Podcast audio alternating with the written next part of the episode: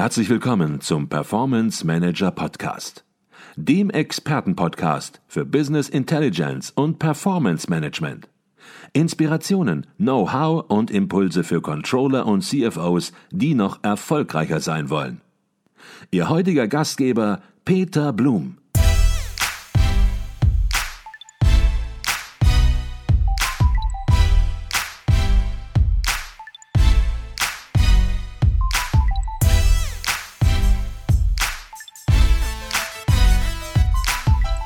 Jetzt haben wir gesagt, wir gehen richtig konkret rein und dann stellt sich jetzt an der Stelle natürlich die Frage, ja, welche Tools können das sein? Kannst du einem Unternehmen ein Tool oder mehrere Tools empfehlen oder eine Toolgruppe, wo du sagst, Mensch, da habe ich gute Erfahrungen gemacht, das ist nicht oversized, das ist möglicherweise für ein mittelständisches Unternehmen, für ein ja, mittelgroßes Projekt sehr geeignet du bist kein Softwarehersteller und du bekommst dafür auch kein Geld, aber vielleicht mhm. kannst du sozusagen aus voller Überzeugung ein, zwei und dann gibt es natürlich noch viel mehr Tools zumindest mal erwähnen, dass man mal ein Gefühl bekommt, welche Richtung ist es denn ungefähr?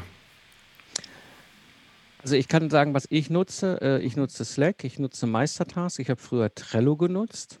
Hm, Trello und Meistertask sind Kanban-Board-Tools, während Slack ein, ein Kommunikationstool ist, eben für Projekte und verteilte Teams.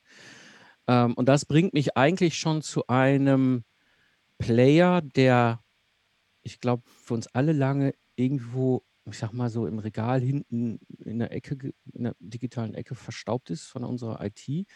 Und das ist etwas, was, was mir, auch mir überraschend bewusst geworden ist. Die allermeisten von uns haben Microsoft Teams. Selbst mhm. ich als Ingenieurbüro, als Solopreneur, habe mit meinem Office-Lizenz auch eine Microsoft Team-Lizenz. Das war mir gar nicht klar.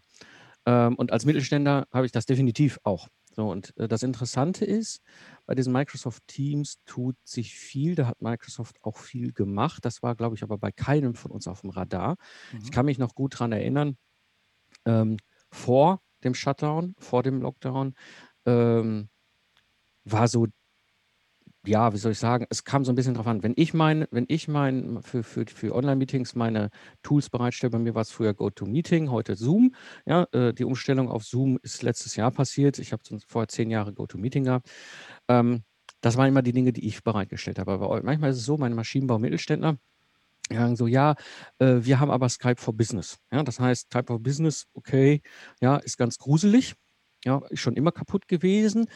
Aber das ist das, was die so von ihrer IT so eingerichtet hatten. Und äh, ich habe genau im, im, März dann den Effekt gehabt, dass plötzlich mein Maschinenbau-Mittelständler, mein Kunde, sagte, hör mal, Mike, für diese wöchentlichen äh, Mentoring-Calls, ähm, wir haben jetzt dieses Teams und da kann man das auch mitmachen, diese Calls. Ähm, lass uns das mal ausprobieren. Und oh Wunder, ähm, unglaublich geniale Tonqualität, ja, viel, viel besser. Also anscheinend gleicher Laden, Microsoft, ne, haben sie das eine irgendwie äh, nicht mehr weitergeführt und dann beim anderen sich aber reingehangen. Also ich kann, ich habe Teams jetzt in dem Sinne nicht in der Anwendung. Ich sehe es aber bei meinen Kunden, dass die mit den Microsoft Teams momentan viel machen und da wohl auch viel richtig geht. Da gibt es auch wohl eine, eine App in diesem, in diesem Microsoft Welt, die nennt sich Jammer oder sowas. Ich kenne sie jetzt nicht, aber die ist dann das vergleichbare Pendant eben halt zum Beispiel zu Slack oder so. Also ähm, es gibt die Tools äh, äh, und, und, und ich sage mal, im Zweifel haben die meisten von uns die sowieso lizenzmäßig schon in ihrem eigenen Haus, weil wir eben eh Microsoft-Lizenzen haben für die Office-Pakete. Mhm. Okay. Und viele nutzen Teams auch natürlich dann für Video- und Telefonkonferenzen mhm. oder andere Tools. Ich glaube, da müssen wir jetzt auch keine Tool-Empfehlung mehr geben, weil das haben viele Unternehmen inzwischen sehr gut organisiert und da gibt es natürlich unterschiedliche Produkte, mit denen man Video- und Telefonkonferenzen ja, durchführen kann. Wir hatten hierzu auch schon einen Podcast mit dem Führungsexperten Bernd Gerob und da haben wir ganz allgemein darüber gesprochen, was zu beachten ist in der Kommunikation bei Video- und Telefonkonferenzen. Vielleicht kannst du das nochmal aus deiner Sicht als Projektmanagement-Experte möglicherweise etwas ergänzen, wenn es jetzt ganz konkret um ein Projekt geht und man macht Video- und Telefonkonferenzen. Worauf sollte man achten, dass es ein effizientes Meeting ist und wird?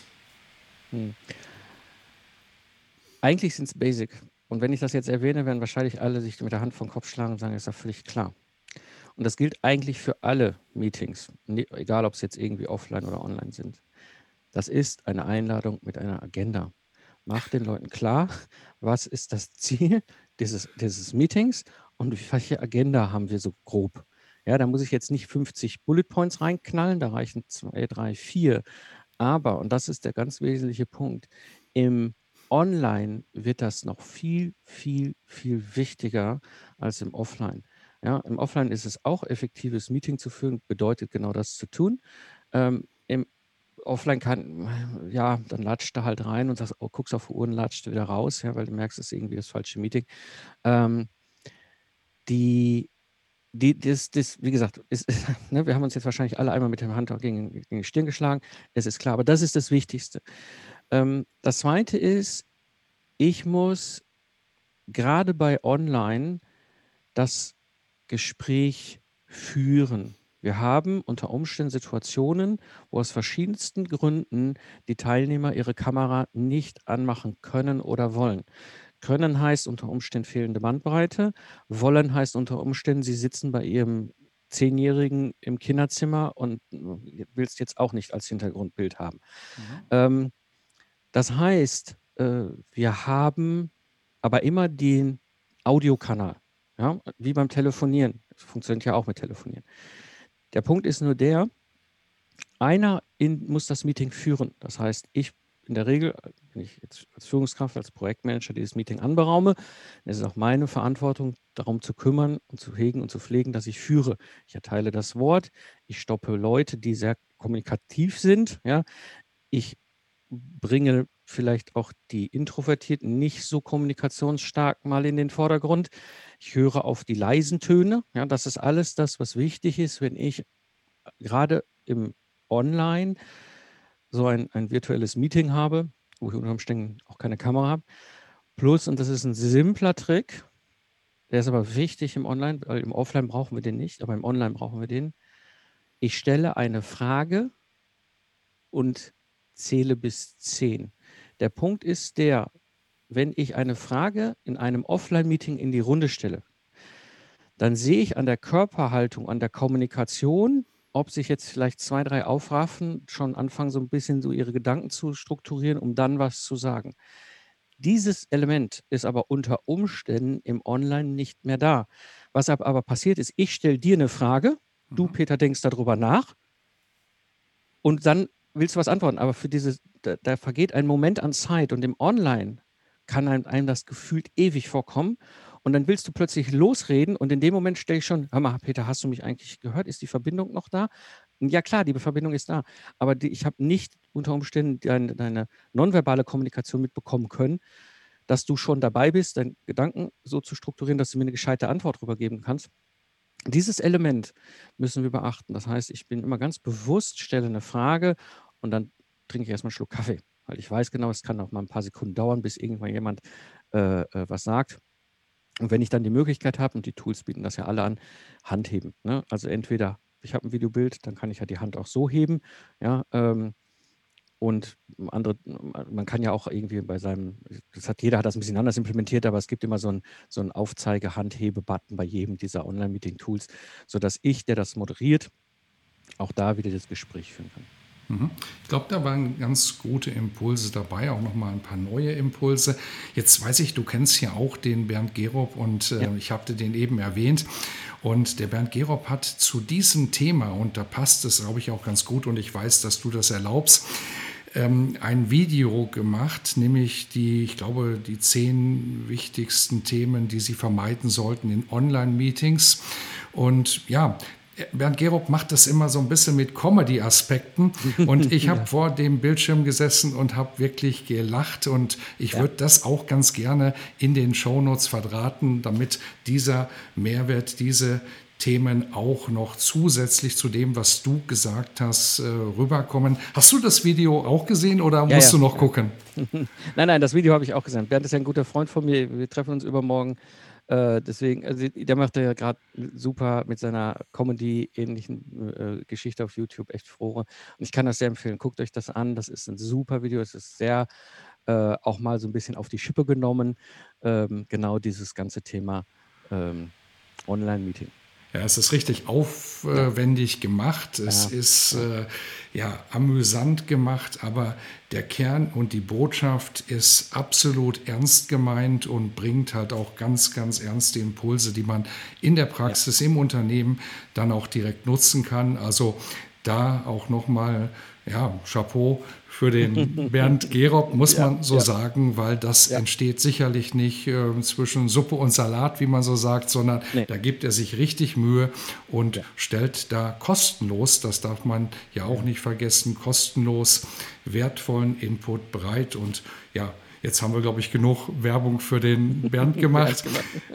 Aber ich weiß, dass du das erlaubst an der Stelle. Ja, ja, natürlich. Es ist auch ein super Input, den der Bernd immer wieder bringt.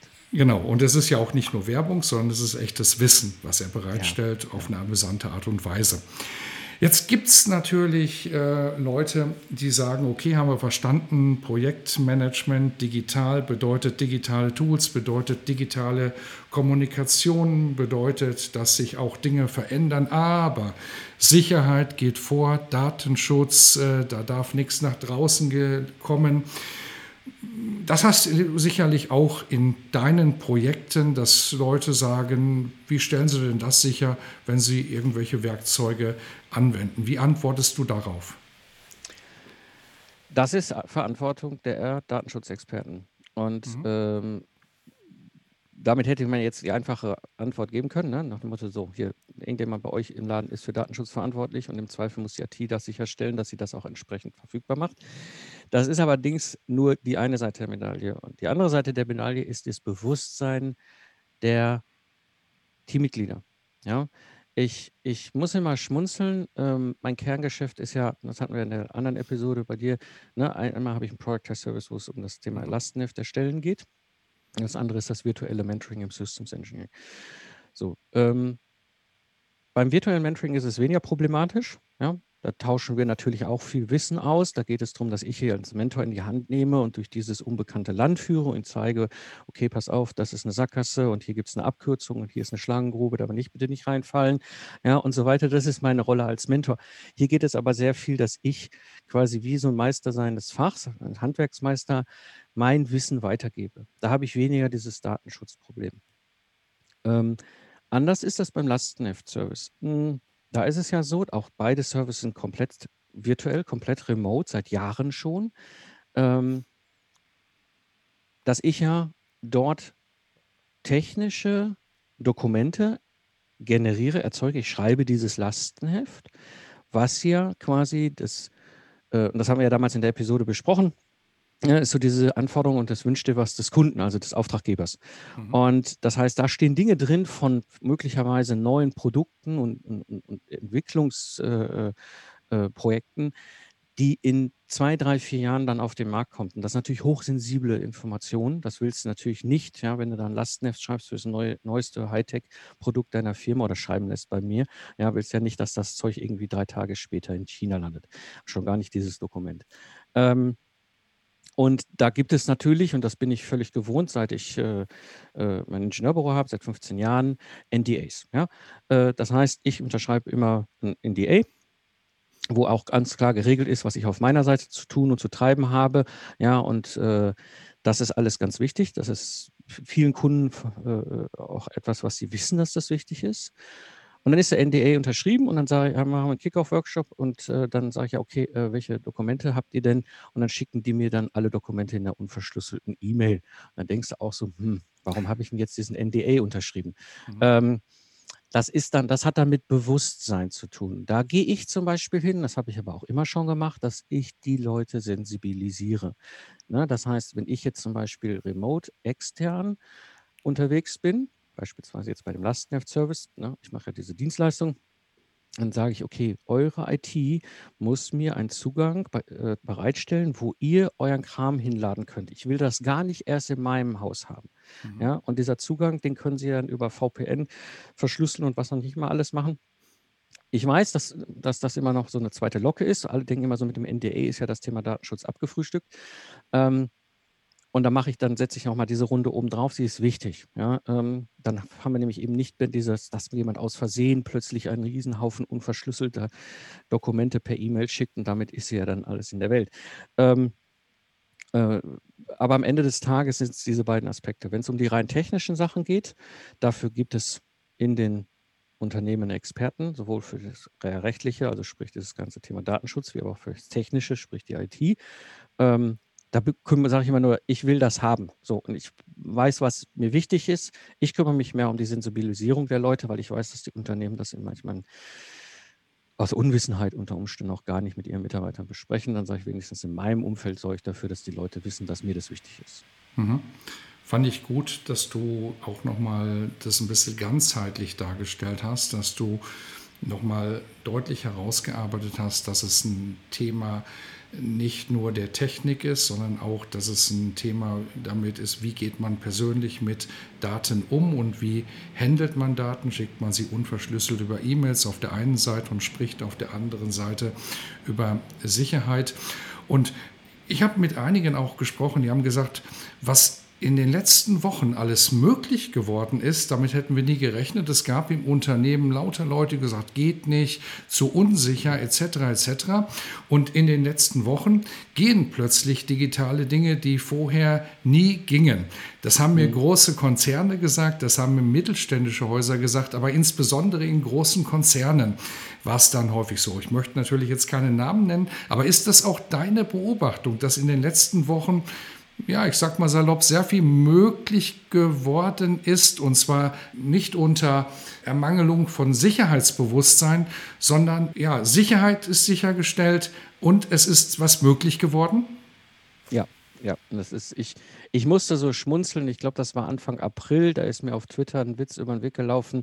Äh, wer hat die digitale Transformation in Ihrem Unternehmen eingeleitet? CEO, CIO, Covid-19. Ähm, das merkt man stark, ja, dass plötzlich das ganze Thema, okay, wir sind jetzt in dieser Situation, wir sind jetzt alle zu Hause, remote, wie können wir denn weiterarbeiten, wichtig wurde. Und dass plötzlich dann aber auch sich darum gekümmert wurde und gar nicht mehr in Frage gestellt wurde, ob das alles irgendwie Sinn macht und alle müssen doch irgendwie morgens eine Dreiviertelstunde zur Arbeit commute und abends wieder eine Dreiviertelstunde nach Hause und dann stehen da Autos eine ganze Nacht vorm Haus und den ganzen Tag in der Tiefgarage äh, beim, beim, beim Arbeitgeber. Ja, all diese Dinge sind ja plötzlich ersetzt worden durch diese Möglichkeiten, die ja schon lange da sind. Es ist ja nichts von dem, was wir jetzt gerade kennengelernt haben, ist ja neu. Ja, ich mache das ja seit 15 Jahren so. Das bedeutet, wir haben heute eine ganz andere Möglichkeit mit den Tools, aber sie waren damals auch schon da. Ähm, und das ist etwas, was ich sehr bewusst wahrgenommen habe, ähm, auch in den verschiedensten Bereichen, wo du es nicht glauben würdest. Ja. Äh, ein guter Bekannter von mir, der ist hier beim WDR in Köln. Ja. Der ist im, im, in, in einem Bereich, er ist auch äh, Ingenieur, also ne, ist im wissenschaftlichen Bereich da vom WDR an, äh, angesiedelt, wo es um Technologie und sowas geht. Äh, der kann komplett remote arbeiten. Der muss dafür nicht jeden Tag in die Kölner Innenstadt fahren. Mhm. Ähm, und das ist etwas, wo selbst ein, ein, eine, eine Institution wie der WDR, die ja 0,0 äh, äh, remote brauchen. Die hatten, er sagte, die haben eine Handvoll externer Zugänge gehabt, vor allem für die, für die Journalisten, dass sie von außen eben halt, wenn die irgendwo unterwegs waren und eine Reportage machten, dass sie das von außen einspielen konnten. Aber nicht für die, ich weiß nicht wie viel, 3000, 4000 Mitarbeiter vom WDR.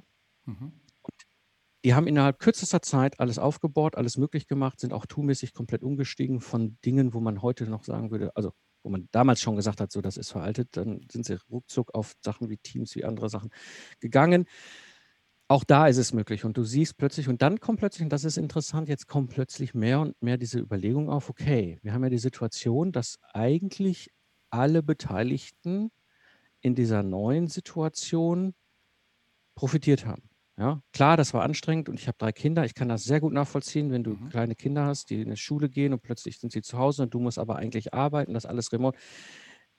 Ich bin völlig dabei, das ist eine extrem ungewöhnliche Situation gewesen. Aber ich glaube auch, das Bewusstsein ist plötzlich da. Ich muss nicht fünf Tage lang in die Firma fahren, nur weil ich in die Firma fahren muss. Ja, ich, ich kann auch drei Tage remote arbeiten und zwei Tage in die Firma fahren. Also ich kann so Kombi, hybride äh, Varianten ja auch machen. Ähm, und damit kommt das Thema IT und Tools natürlich noch viel stärker in den Vordergrund. Ja. Ich habe, also ich musste ein bisschen schmunzeln, das war jetzt einfach Zufall. Ja.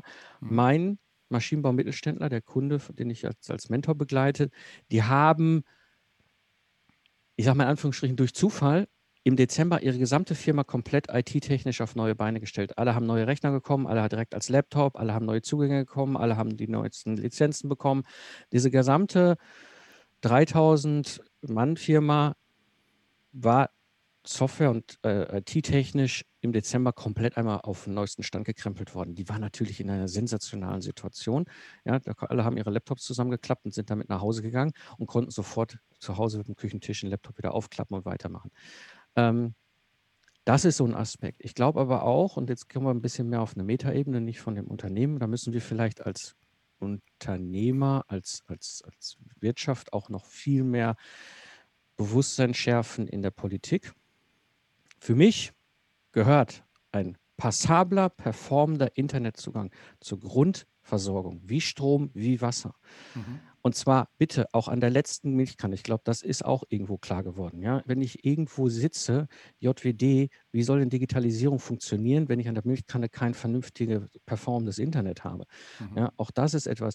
Ja, viele, ich habe das selbst erlebt, am Anfang, so die ersten Tage, viele dieser Online-Meetings sind deswegen so gruselig gewesen, weil die armen Mitarbeiterinnen und Mitarbeiter saßen an ihren 6 Mbit Leitungen, äh, ne, 6 Mbit down, 2 Mbit mhm. up. So, wenn ich jetzt hier sitze und ein Videobild einschalte, aber da ist nur so ein Nadelöhr von 2 Mbit, was nach da draußen strömt, ja, zum Server von You name it, Teams, Zoom, GoToMeeting, ja. Da kannst du noch so tolle Meetings halten, da kann der Mitarbeiter oder Mitarbeiter nichts für. Ja? Mhm. Ähm, das, das sind so Aspekte, die müssen, da müssen wir, glaube ich, uns auch als Gesellschaft aufstellen und auch die Politik sich endlich mal dahin bewegen, äh, dass wir eine Infrastruktur haben, die dieses 21. Jahrhundert auch möglich machen. Und dann wird das Ganze ein runder Schuh. Ich glaube, dann wird es auch für, auch für verteilte Teams plötzlich eine ganz andere Pro Möglichkeit haben, Projekte zu rocken, weil mhm ganz ehrlich, ich erlebe das ja selber bei meinen Kunden, das sind ja alles Maschinenbau-Mittelständler. Und wie das halt so ist bei denen, die sitzen in der Regel ja, zwei Täler weiter als da, wo Hase und Igel sich Gute Nacht sagen. Das sind ja diese berühmten Hidden Champions. Ja, da mhm. ist irgendjemand vor 100 Jahren, ein Familienunternehmer, mal auf die Idee gekommen, eine richtig coole Geschichte zu starten. Das hat sich über die Generation weiterentwickelt zu einem 2000, 5000 Mann Unternehmen. Ähm, die sitzen aber da und die ganzen High Potentials, die du in den Projekten ja auch haben willst, gute Mädels, gute Jungs,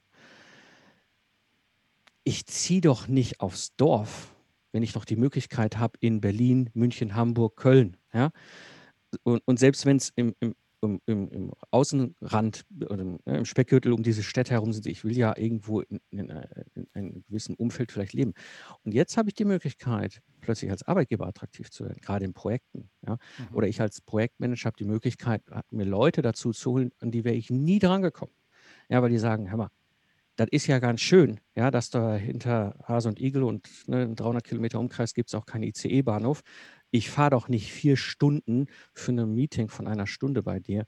Ja, diese Leute, die richtig guten, die kann ich jetzt plötzlich über die Möglichkeit mit Remote in mein Projekt mit hinzuholen. Das war vorher so nicht möglich. Mhm. Okay. Ich glaube, da hast du einen ganz wichtigen Aspekt angesprochen. Die Realität ist natürlich auch für viele sehr klar. Die Hidden Champions, die du angesprochen hast, die haben es natürlich für sich sehr oft organisiert und haben eine hohe ja. Bandbreite. Ähm, was nicht immer gewährleistet ist, ist natürlich, wenn man im Umfeld, im ländlichen Bereich wohnt, dieses Unternehmens, dass ja Homeoffice problemfrei möglich ist, weil eben der Hausanschluss eben oft das nicht bereithält und dann mag das Unternehmen noch so viel Bandbreite haben, aber man kommt nicht sozusagen vernünftig zusammen.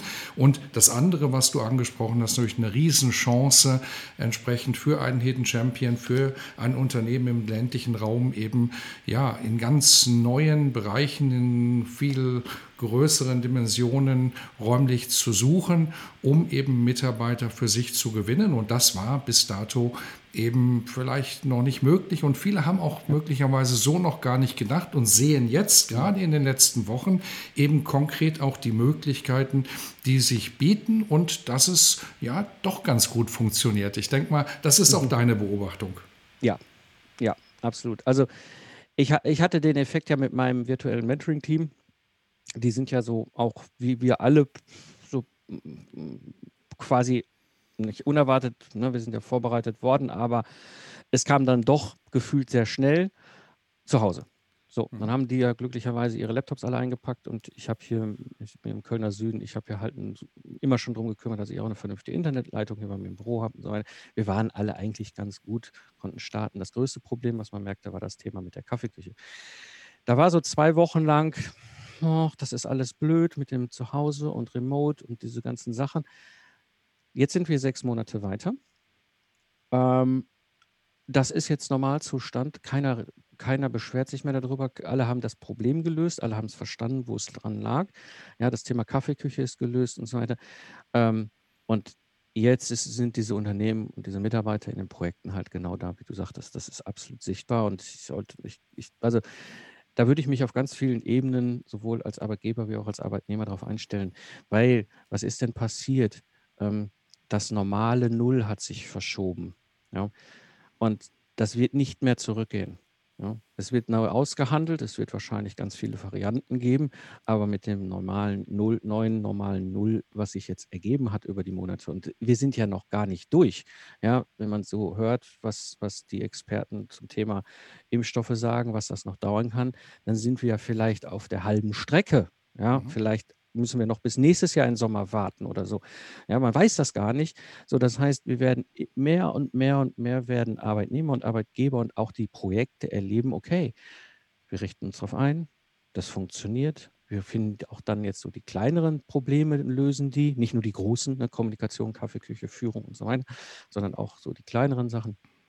Ähm, ja, vielleicht macht es auch Sinn, dass der Arbeitgeber den Hausanschluss des Arbeitnehmers übernimmt, ja, dafür, dafür dann aber noch eine richtig fette Leitung da bucht. Mhm. Ähm, all diese Dinge, das wird, jetzt, das wird jetzt in den nächsten Monaten ähm, weiterentwickeln. Ja, es gibt, also ne, es ist da, wir haben die Situation, sie wird sich so lange nicht verändern, wie der Impfstoff nicht da ist. Also wird sich das normale Null immer weiter verschieben und es wird äh, wahrscheinlich auf eine ganz neue Form von Arbeiten, sowohl in Unternehmen wie aber auch natürlich in Projekten, ähm, hin.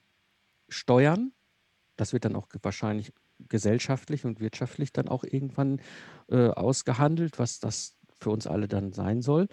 Und dann brauche ich neue, oder das heißt, ich brauche nicht neue, sondern dann brauchen die klassischen Führungskräfte, vor allem im Projektmanagement, ähm, auch nochmal neue Befähigungen, um dann dieses Handwerk, was sie früher immer offline vor Ort gemacht haben, virtuell auch durchführen zu können. Ja? Und das ist dann, das ist dann äh, ein ganz wichtiger Aspekt. Da gehört aus meiner Sicht dann auch nochmal eine Weiterbildung eine, eine, oder eine Weit sich selber auch, das ist etwas, was ich glaube, gute Projektmanagerinnen und Projektmanager sind eh darauf bedacht, sich immer kontinuierlich weiterzubilden. Wir lesen Bücher, ja, wir mhm. gehen auf Barcamps, wir gehen auf Konferenzen, ja, unsere Arbeitgeber geben uns Möglichkeiten, uns weiterzubilden.